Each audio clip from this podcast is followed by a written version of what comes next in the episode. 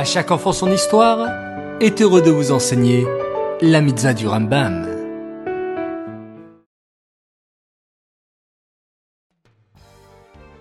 Bonjour les enfants, Bokertov, vous êtes de nouveau là, présents, pour étudier les mitzvot du Rambam, et je vous félicite, bravo à vous, Baruch Hashem, vous êtes exceptionnels. Aujourd'hui, le 7 Tammuz, nous terminons ensemble l'introduction du Rambam à son fameux livre Mishneh Torah, qui rassemble et qui explique toutes les mitzvot de la Torah. Le Rambam énonce les principes qui l'ont guidé pour faire le compte des 613 mitzvot.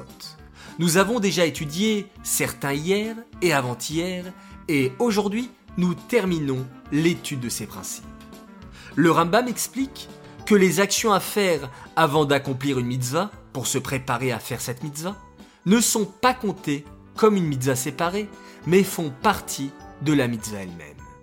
Par exemple, lorsqu'on cherche le Hametz dans la maison la veille de Pessah, c'est en préparation de la mitzvah de brûler et d'éliminer tout le Hametz avant Pessah.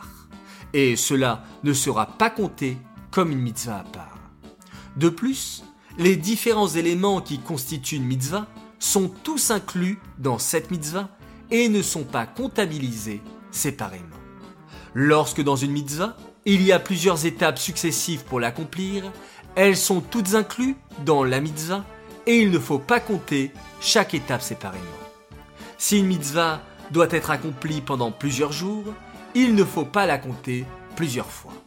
Par exemple, la mitzvah de manger dans la souka dure 7 jours, mais ne compte que comme une seule mitzvah. Enfin, les punitions si on transgresse certaines mitzvot sont comptées comme des mitzvot en elles-mêmes. Cette étude est dédiée les Nishmat, Gabriela Batmoshe, Aléa Shalom.